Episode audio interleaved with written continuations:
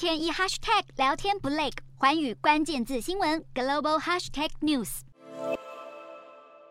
蔡英文总统与美国联邦众议院议长麦卡锡会晤行程，国际各家媒体也相当关注，纷纷撰文分析此次会面的影响。英国媒体 BBC 斗大的标题就直问：“台湾有被害死的风险吗？”文章用感情中的三角关系形容美中台之间的纠葛，台湾正陷入这个危险又致命的三角恋情中。而且，美国和台湾的关系越亲密，就越会刺激中国的敏感神经。媒体文章也指出，麦卡锡曾经表示要访问台湾，如今选在美国本土会面，已经是一种形式上的妥协。以防去年佩洛西访台时，中国发动一连串军事演练的威胁再度发生。不过，看来北京当局还是祭出了类似的警告动作。法新社还报道，蔡英文总统与麦卡锡的会面引发北京当局极度不满，批评麦卡锡与蔡总统会面是在台湾问题上玩火，而且严重的违反一个中国原则。英国《卫报》则是报道，尽管被北京警告是在玩火，